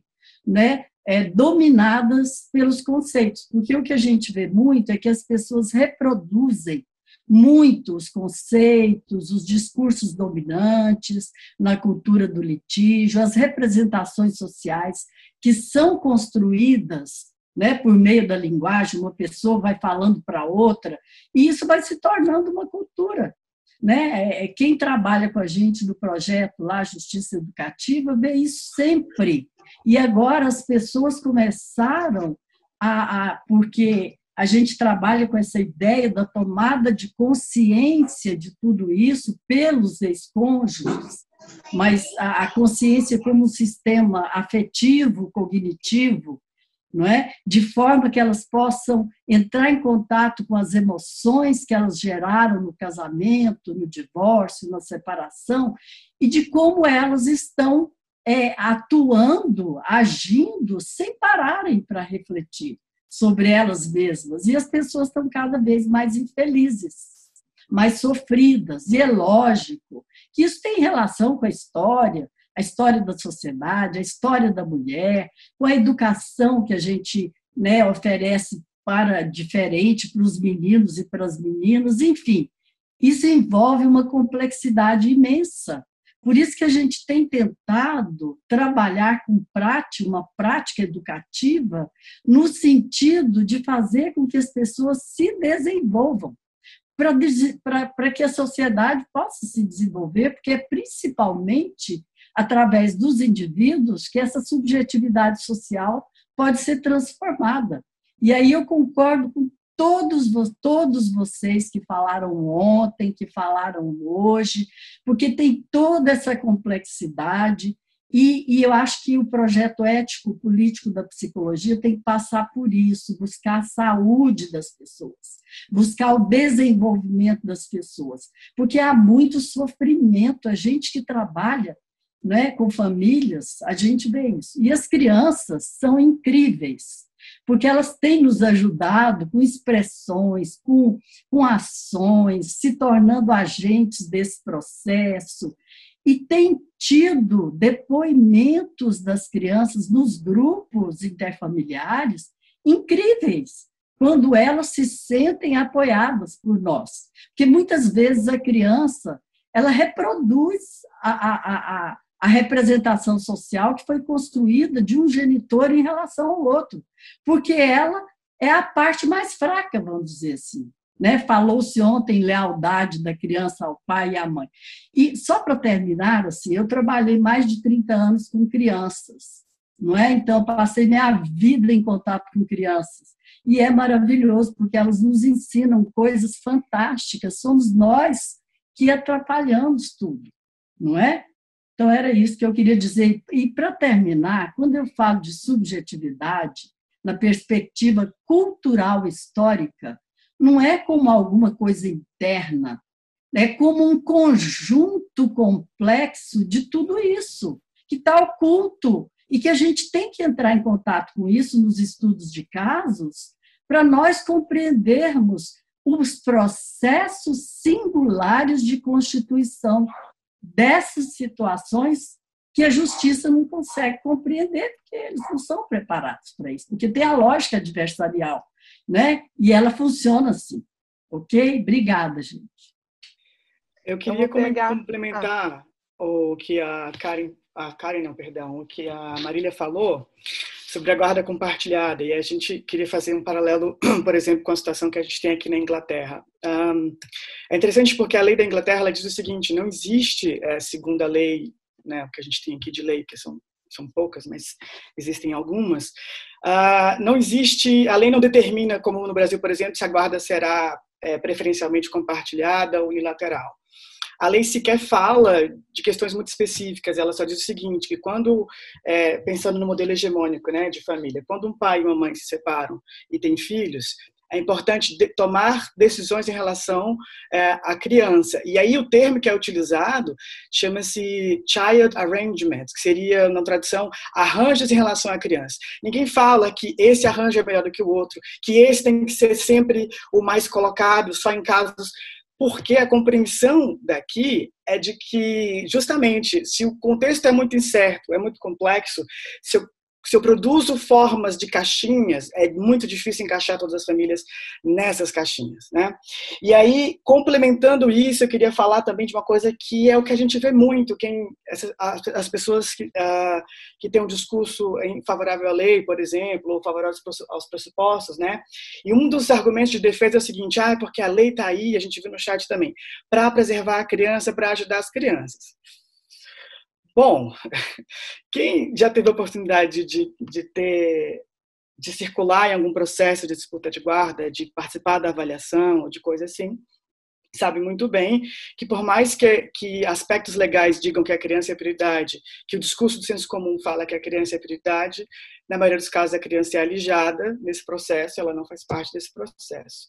E aí, eu de novo faço um paralelo com a Inglaterra, porque na Inglaterra é o seguinte, e aí vocês vão me perguntar, pô, mas como é que a Inglaterra faz quando, por exemplo, tem esses casos muito difíceis, com muita beligerância, com muito conflito, e se não tem uma lei para dar conta, o que, é que a gente faz? Bom, na minha percepção, a Inglaterra fez uma coisa que de fato é proteger a criança. Então, assim como no Brasil, a, aqui na Inglaterra, a, criança não é parte do processo. Você tem lá de novo o modelo hegemônico, o pai e a mãe. Quando você tem casos de alta beligerância, que a coisa está muito impossível né, de, de, tentar compreender e tudo mais, é, eles chamam de intractable cases, ou casos muito difíceis, existe o que eles chamam, a, o juiz nomeia o que a gente chama de guardião da criança, que é um, é um assistente social que vai representar a criança no processo. E esse, esse assistente social é, é, encarregado de nomear um advogado, ou seja, a criança é a terceira parte no processo. Então, não é o pai ou a mãe que está dizendo o que é melhor para a criança, é um profissional, uma terceira parte, de fato, que é um assistente social qualificado, mais um advogado que juntos vão dizer, olha, nesse caso muito confuso, bem difícil, a gente está trazendo a perspectiva de fato da criança, né? Então, a pergunta é, por que, que já que é para ter uma lei que melhore, porque disseram que as leis que a gente tinha não, não de fato não resolvem, não dão conta, por que, que ao invés de promover uma lei ou um formato de compreensão que reduz excessivamente as complexidades desse contexto, a gente não faz uma lei que ajude os operadores do direito a compreender melhor a complexidade desse contexto. Né? É, e aí, só para encerrar, é, as pessoas sempre perguntam, Pô, mas é, como é que fala? Eu, eu, concordo também, acho que não vamos entrar nesse, nessa lógica, ah, existe ou não existe, porque acho que, inclusive, isso é um discurso meio ultrapassado. Acho que a gente tem que avançar. Nessa lógica, é, a analogia que eu faço é o seguinte: há, muitos, há alguns séculos atrás, uma pessoa observou o sol nascendo e se pondo. E ela disse o seguinte: olha, já que o, o sol está nascendo e está se pondo dessa forma, eu, eu entendo que o Sol gira em torno da Terra. E por durante muito tempo essa compreensão. Vai dando gás a partir da observação dessa, dessa dinâmica, foi de que o Sol girava em torno da Terra. Contudo, anos depois, séculos depois, descobriu-se que na verdade era o contrário, ou seja, o Sol continua nascendo daquele mesmo jeito, aquela dinâmica continua a existir, mas a compreensão, o entendimento sobre aquilo é diferenciado. Eu acho que é isso que a gente tem que pensar sobre as questões de alienação parental. Como que a gente pode construir uma perspectiva que dê conta de toda essa complexidade que todo mundo falou aqui hoje, que dê conta dessas incertezas e não que contribuem para mais incompreensão, para mais prejuízos para a criança, porque a criança, não tenham dúvida, é sempre a mais prejudicada. E por mais que as pessoas digam, ah, é, é eu estou defendendo a criança, inclusive no, no meu modelo tem uma tem um, uma parte específica que é também uma estratégia psíquica para justificar ações em relação às decisões, que é para as pessoas se sentirem menos é, incomodadas com o que elas fazem durante o processo de tomada de decisão. É isso, muito obrigada. Bom, então posso falar? Gente, é tanta coisa que eu juro que eu estou confusa. Muita coisa foi levantada, tanto no chat quanto por vocês, eu já nem sei por onde começar. Mas, assim, para começar, eu vou pegar o gancho da Vanusa. Fiquei muito interessada nesse projeto, porque no Ministério Público do Rio a gente tem um projeto que me parece semelhante, que se chama Paz em Paz. E aí, também, entrando um pouco no do Josimar, é, o fato de você defender a possibilidade de usar a categoria alienação parental em um laudo não impede de forma nenhuma que você trabalhe também com as famílias por outras vias. Lá no Ministério Público do Rio tem esse projeto, as famílias são encaminhadas para a gente trabalhar com elas por três meses, são com três meses de encontros que aí vão, as crianças fazem parte. Aliás, outra coisa que me causa muito estra... tem, tem certas expressões que eu vejo no chat que me causam muita estranheza, porque não tem nada a ver com o que eu faço. Dizer que a criança é passiva, não no meu trabalho. É ao contrário, ela é vulnerável, ela é vista como um ser vulnerável. Agora, a passiva, ela é o tempo todo ouvida, ela participa o tempo todo. No Paz em Paz, ela tem momentos com ela e momentos sem ela, óbvio, né? Que ela não vai ficar assistindo os pais sem gafinharem, mas tem momentos em que ela entra também para fazer uma reaproximação com o genitor que ela está com alguma questão. E é um, um, projeto que é muito legal, porque nesse tempo de três meses você consegue aprofundar um pouco, entender melhor a situação da família. Muitas vezes a coisa se desfaz ali. Eles entram num acordo que eles mesmos são autores, então eles resolvem por si mesmos as dificuldades que estavam tendo de convivência. E quando isso não acontece, você eh, consegue fazer um relatório, um laudo para o promotor, circunstanciando o porquê de não terem conseguido, quais são as dificuldades, estão com muito mais fundamento. Então, é um projeto muito legal, que eu queria depois trocar figurinha para saber como é, se tem semelhanças ou não com o seu, Vanessa. Além disso, a questão da escuta da criança. Muita gente falou da escuta protegida, que eu sou super favorável. Quando eu fiz o livro é, Criança na Prática Jurídica, é, Psicologia na Prática Jurídica Criança em Foco, foi exatamente para defender o depoimento especial, na época era depoimento sem dano, porque eu acho que crianças têm sim que ser ouvidas sempre, e ela tem que ser considerada. Acontece que em alguns casos, como por exemplo nesse de alienação parental, onde tem conflitos fortes de família, isso não pode nunca ser a única coisa. Porque quem trabalha com isso sabe que a criança diz, mas nem sempre o que ela diz a gente escreve. Dizer que criança não mente, ela pode não mentir, mas ela pode fantasiar, ela pode ser sugestionada, ela pode projetar coisas dos outros, da vida dos outros nela. Eu já peguei, são tantos casos que eu podia ficar relatando aqui, que não, não dá para ser só a fala da criança. No caso em que tem conflito familiar, em que tem alienação, é preciso, é necessário que haja uma avaliação psicológica junto, que exatamente circunstancie aquela fala, aquele depoimento, em que momento ela está dizendo, que relações são essas, o, quem é aquela criança que está falando sobre aquilo. Então, outro ponto que eu acho importante. Questão da guarda compartilhada. Eu, eu acho que é, dizer que para ter guarda compartilhada é preciso que os é, que o pai e a mãe se entendam, não entendeu o que é a guarda compartilhada, né? Porque a guarda compartilhada foi fruto de um movimento dos pais que queriam exercer sua parentalidade e não conseguiam. Então, muita gente que queria ser pai, queria ser mãe, porque assim, eu concordo com a Marília quando ela fala de um aspecto histórico, historicamente, sem dúvida, e ainda muito na nossa sociedade, sem dúvida, tem mães que são as mães que cuidam dos filhos e os pais que, hoje eu vi até no Facebook um post dizendo isso, que o pai tinha ido estudar música não sei onde e tava, ia visitar a filha de tanto em tantos meses. Eu falei, se fosse a mãe. Pois é, ainda tem isso sim, não tem dúvida que tem, mas também já tem muito contrário. Na nossa sociedade hoje eu também encontro famílias em que nem tem mãe, são dois pais que cuidam, ou que tem pai e mãe, mas a mãe é mais workaholic, é o pai que faz a maternagem. Então, assim, eu acho que você partir de em qualquer coisa. Você partir de um pressuposto, uma maneira prévia, para mim é muito complicado. Eu gosto de ir para cada caso o mais neutra possível, realmente conhecendo aquelas famílias, conhecendo aquela criança, a realidade delas e ajudando no que é possível. Então, às vezes, é necessário, sim, você usar esse rótulo exatamente para diminuir o conflito, para terminar aquela questão aquele litígio, para que se tenha uma decisão judicial. Então, assim, cada caso é um caso. Não dá para endemonizar a lei, não dá para endemonizar os homens ou as mulheres. E assim, e quando a gente faz isso, a gente fica num, acho que numa coisa muito, numa zona muito complicada. Eu não sei, tem muito mais coisa para falar, gente, mas o que me ocorreu Ah, só lembrando de uma coisa que uma amiga minha me lembrou agora, que quando a gente fala de alienação parental, a gente pensa muito na alienação parental mesmo, né? Do pai e da mãe. Mas hoje em dia, lá no MP do Rio, está aparecendo muita alienação de idosos, que são os pais que estão sendo ilhados dos próprios filhos. Quer dizer, um filho aliena o outro filho, não deixa o pai ter acesso. E aí a gente vai falar de gênero, a gente vai falar de, de maternidade paternidade, continua sendo um vínculo paterno-filial que está de alguma coisa sendo, de uma forma, sendo atrapalhado por um outro. Então a gente tem que ampliar um pouco, sair um pouco dessas caixinhas que o Josimar falou, porque é bem complicado mesmo você querer encaixar qualquer coisa humana em caixinhas. Pessoal, muito bom. Eu estou muito provocada, assim como ontem, e eu gostaria de colocar mais alguns questionamentos no, a partir do meu lugar como presidente da Comissão de Ética do Conselho Regional de Psicologia, que eu acho que a gente precisa falar disso.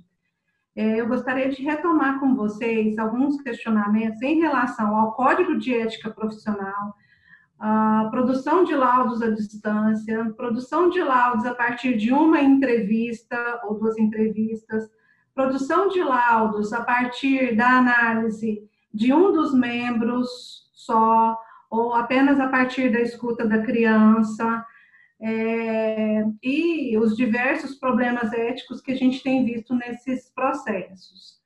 É, retomar também uma, uma questão aqui que eu sempre falo aqui na psicologia jurídica, que é assim, o problema não é o que o judiciário pede, o problema é o que o psicólogo responde.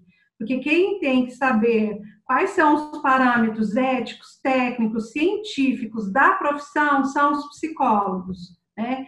E o que eu tenho visto é, em muitos casos, a gente respondendo a essas demandas da sociedade, enquanto psicólogos, muitas vezes sem pensar nas consequências que essas, essas respostas vão produzir na vida dessas pessoas. Isso eu estou falando a partir do lugar de COI, desses processos que chegam na COI. E, é, e aí, assim, quem é que vai pensar no lugar da psicologia? Somos nós, gente. Então, eu quero provocar os palestrantes a falarem um pouco desse lugar da psicologia na história toda da alienação parental, que a gente e violência doméstica e etc. E tudo isso que a gente está discutindo aqui, a psicologia, onde que ela se encontra nesse emaranhado de situações? Por favor. Eu Oi, Karen, posso ah, começar? Só, o meu vai ser rápido, é só uma palavra. Qualificação. Eu acho que enquanto a gente está perdendo tempo discutindo se é válido ou não ter a lei, se existe ou não alienação, a gente está deixando de forma que eu falei. Da qualificação, a gente tem que instruir os profissionais de como fazer isso. Ninguém, eh, isso a gente não aprende na faculdade, a gente não, pelo menos eu não vi nenhum desses temas na faculdade. Talvez hoje em dia já comece a ver alguma coisa. É mais eu acho que enquanto a gente não se preocupar em qualificar a mão de obra, em fazer com que os assistentes técnicos sejam capazes de fazer laudos realmente é, possíveis e profundos, estudados, enfim. Eu acho que essa é a palavra. Pode falar, Vanessa. Não, eu acho que é complementando o que você disse, é a formação mesmo. A formação, não no sentido de colocar numa forma, né? mas a formação no sentido do profissional é, é, é se desenvolver também, ter um desenvolvimento de forma que ele consiga é, apreender, né, que é aquilo que o, o, o Josimar falou, não é, que é toda essa complexidade de é, é, dar uma significação, é, compreender, explicar, construir um modelo teórico de compreensão daquele caso e de explicação do processo de constituição do problema, não é? E isso tem que ser um profissional que aprenda a pensar. Ele não pode é, apenas é, é, é, seguir algumas normas da avaliação psicológica. Ele tem que ousar se aprofundar no tema com um pensamento complexo, né, tentando integrar todos os elementos que estão envolvidos. E ele pode usar, não pode ficar também só no empírico, né, a questão da descrição indutiva, mas tem que ser uma dedução, indução, e eu vou tomar liberdade de falar aqui do método construtivo interpretativo, que é uma lógica configuracional. E aí podem ser utilizados vários instrumentos, diferentes encontros, diferentes sessões. Eu falo muito da sessão conjunta, não é? Onde a gente, mesmo com com é, é, medida protetiva, que as crianças e o pai e a mãe possam estar juntos, sessões lúdicas, onde a criança vai ter oportunidade de se expressar, não é? e cada um dos membros da família, e também é, é, com a ideia de que a gente tem que oferecer para o juiz, né, para o judiciário, é, elementos vários não é? é? de forma que, com sugestões de forma que a gente privilegie o desenvolvimento da família. E só para terminar, assim, aí eu entendo, entendo que a avaliação psicológica não é só um momento de avaliação, é um momento também de ação, de ação social ali, não é? De, é, é, é de forma que a família possa se apropriar desse espaço desse cenário e buscar alternativas para isso. Porque senão não tem fim. Isso não tem fim, não é? Quer dizer, isso vai sendo estendido ao longo do tempo, enquanto as próprias pessoas não se responsabilizarem por isso. Eu acho que isso é uma coisa que nós, psicólogos, precisamos fazer. Isso, na minha opinião. Obrigada. Posso falar? É, é só para corroborar o que a, que a Beatriz falou, né, capacitação dos profissionais, mas que eu entendo que isso deve ser ampliado também, não só para as questões de alienação parental, porque, como eu falei, laudos em uma sessão só. É, então, é diagnóstico de abuso sexual, né, principalmente em vários criminais, e que isso também é absurdo, mas ninguém fala sobre isso. Né? Então, eu estou abrindo aqui, né, porque assim, a gente tem que se capacitar. Alguém comentou aí, eu acho que a questão aí foi até direto a mim, né? É, laudo não se faz à distância, parecer, né? E eu, eu sei exatamente o que você está falando, parecer é uma coisa, laudo é outra como parecerista, como assistente técnico, eu posso ser conclusiva. Então, as pessoas às vezes falam sem saber do que estão falando. Então, é, eu tento ao máximo, né? Não estou dizendo que eu, que eu não falho, que, mas eu tento ao máximo seguir as normativas do, do Conselho Federal de Psicologia com relação à elaboração de documentos. Eu nunca vou fazer um laudo conclusivo, né? Se eu não ouvir todas as partes enquanto perita, né? Se eu escuto uma parte só, eu vou fazer algo parcial é, e, assim, em hipótese alguma, eu vou fazer um laudo em uma consulta ouvindo a criança a mãe ou o pai, entendeu? Então, acho que esse é o, o, o cuidado que nós temos que ter. Só para fechar uma questão assim que eu queria levantar para vocês pensarem. Para quem trabalha nesses, nessa, no meio desse divórcio, desse litígio todo, às vezes eu vejo profissionais que indicam assim, ah, precisa de, de psicoterapia, faz psicoterapia. Gente, no meio desse litígio sem determinação judicial, isso não acontece. A gente precisa de um trabalho conjunto, tá bem? Eu não sei se foi só para mim, mas eu, essa última fala sua ficou muito cortada. Você poderia repetir, por favor? É, eu, eu, não sei se foge um pouco do que você está falando, assim, mas é, o que eu às vezes percebo é que, assim, frente a esses litígios, esses litígios mais intensos, é, às vezes eu vejo profissionais que indicam, por exemplo, psicoterapia, não, psicoterapia para criança, psicoterapia para família. E nesses litígios intensos, sem determinação judicial, gente, isso não acontece. Então a gente precisa de um trabalho articulado com o judiciário. Também nesse sentido, não adianta você achar que vai fazer terapia, não vai fazer, entendeu? A criança precisa de ajuda. Então, assim, era só para um pensamento meu que eu sou fora, tá bom? Obrigada, gente. Eu queria complementar um, pouco da, do que a Andrea estava falando sobre a questão desses laudos que são feitos em um dia uh, ou com encontros de uma hora, uma hora e meia, né? É, e a Andrea tem razão, ninguém fala sobre isso, é, nem, nem em português, nem em inglês. E no, nesse modelo que eu estou construindo na minha tese, uma dos. E eu não pude falar, porque, enfim, por conta do tempo, mas um dos elementos contextuais que nunca ninguém fala, mas que exerce uma influência significativa no processo de tomada de decisão são elementos organizacionais do tribunal, que daí tem a ver com a qualificação que a gente estava falando, que tem a ver, ok, todo mundo quer que o psicólogo faça a melhor avaliação possível, mas aí não tem carro para fazer visita domiciliar, é, são 500 casos, quando é que ele vai na escola visitar? Bom, olha, chega no supervisor e fala, olha, é, esse caso é muito complexo, eu não posso fazer só em dois encontros, eu queria fazer em quatro, talvez deixar aberto se eu precisar. Ah, mas você tem aqui, ó, sua meta são 15 casos esse mês, se você fizer. Você não... Então, tem elementos do, da própria estrutura organizacional do tribunal é, que as pessoas não falam, porque quando a gente pensa nos danos né, que existem nesse processo, a gente está falando da lei, de práticas éticas dos profissionais, das limitações científicas, disso, daquele tal, não sei o quê. Sim, mas e o próprio profissional que é uma organização? Né?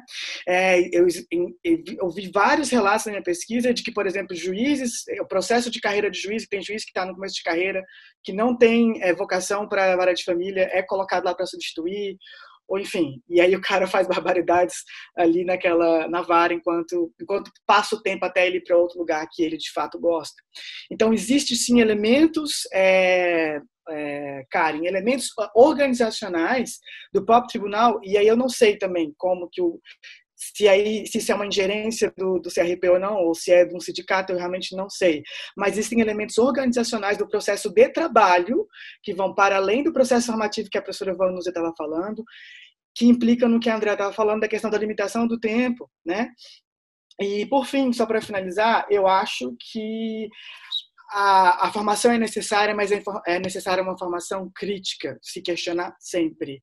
É, aquela aquela máxima do só sei que nada sei para mim é, é, é, sagrada nunca se colocar num lugar em que eu cheguei no ponto que realmente agora tudo sei eu não preciso mais me reciclar não preciso mais repensar né porque às vezes aquilo que eu acho que foi a Beatriz que estava falando né assim ai, não lembro mais quem falou, mas assim, não é o, ou foi a própria Karen, enfim.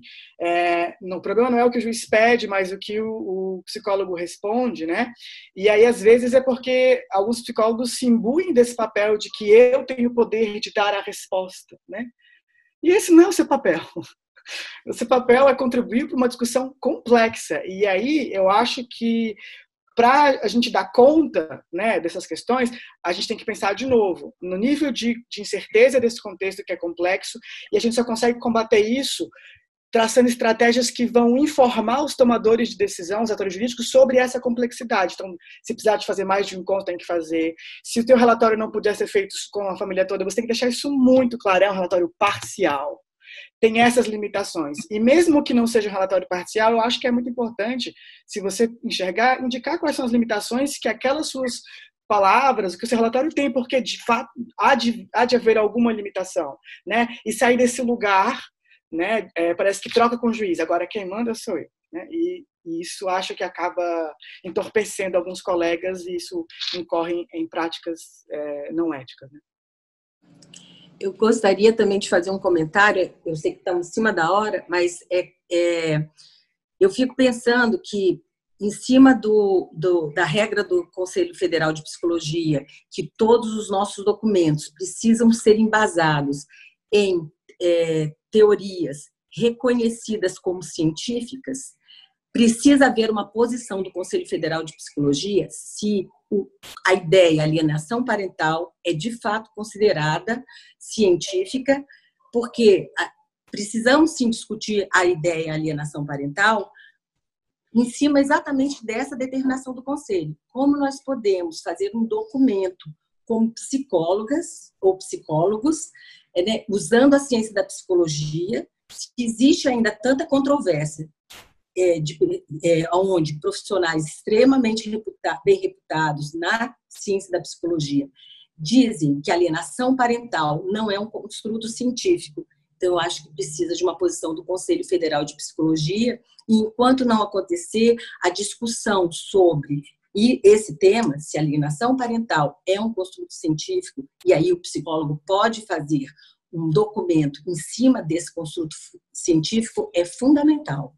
Eu não sei como eu, não discutirmos. Eu me preocupo, Marília, porque se a gente exigir que seja um conceito, um construto científico, talvez algumas outras categorias também não possam mais ser diagnosticadas. A gente não vai poder falar de maus tratos, negligência, abuso sexual. Não são construtos da psicologia também.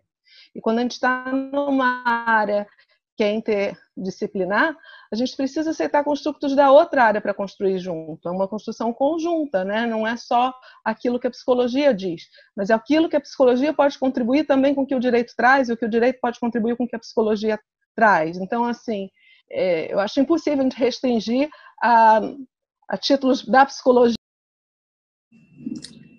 Sim, eu, eu, eu já penso que o maus tratos é sim um construto da psicologia. Existem pesquisas científicas que mostram o impacto dos maus tratos do ponto de vista psicológico em todas as pessoas.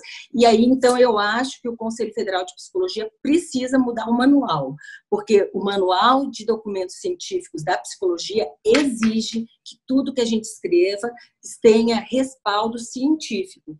Então, precisamos uma coisa ou outra. Ou a gente muda essa orientação, o Conselho Federal muda essa orientação, ou a categoria discute até reconhecer se isso é um, um respaldo científico. É meu ponto de vista, claro. Acho que é um debate excelente para todos nós. Posso falar só, só um minuto? Eu entendo o que, que você está falando.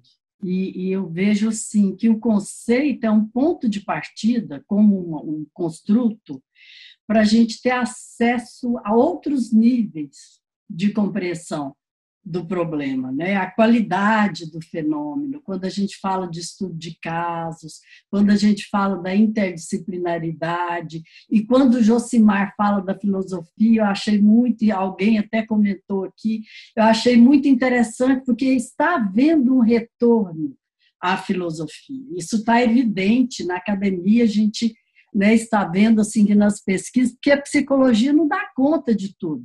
A filosofia, a sociologia, a antropologia, né? a gente falou de temas que têm relação com tudo isso.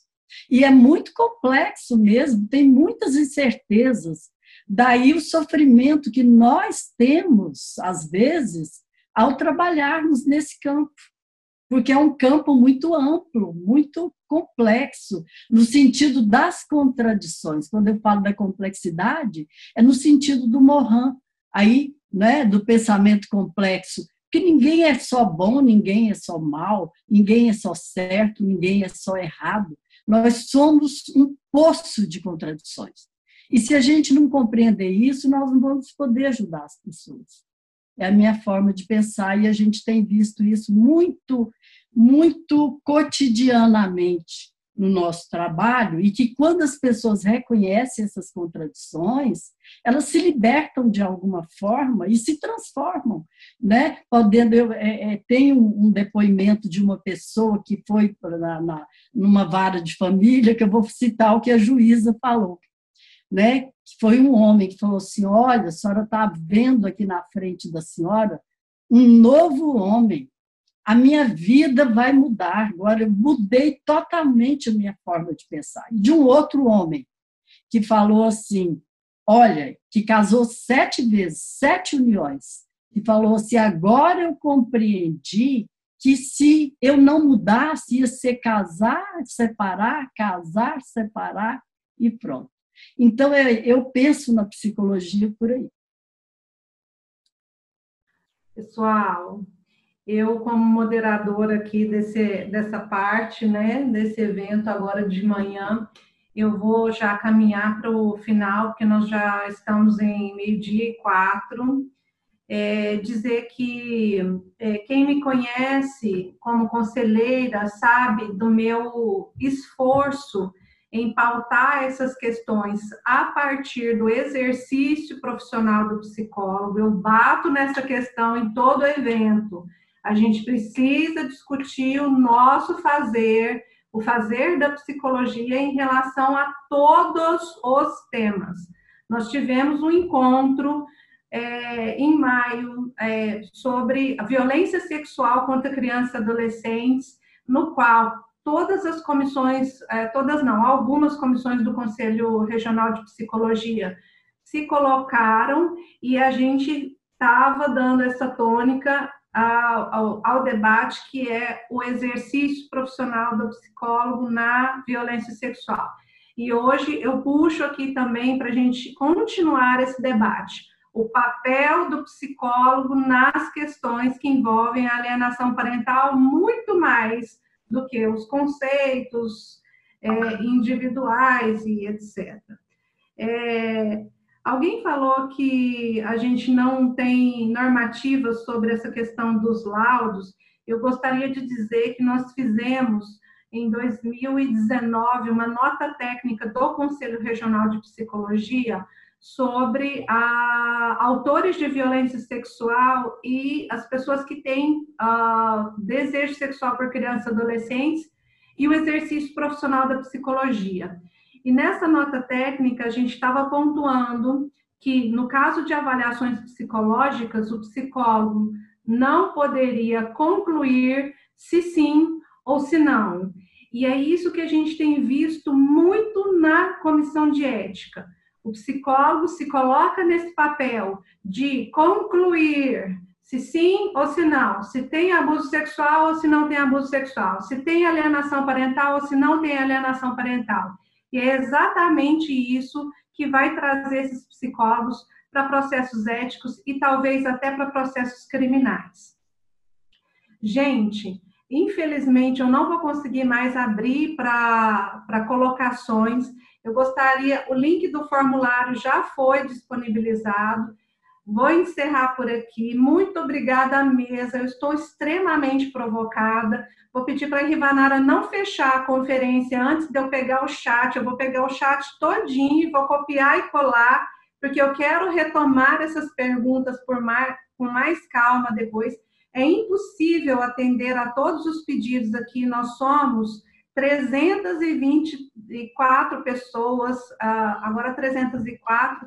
Então, assim, infelizmente, eu vou pedir desculpa a todos aqueles que eu não consegui responder e trazer para esse debate. Ok? Ah, muito obrigada, gente. Até às 14 horas, nas, ah, na parte da tarde, teremos outros debatedores também com essa grandiosidade de contribuições. Muito obrigada, viu?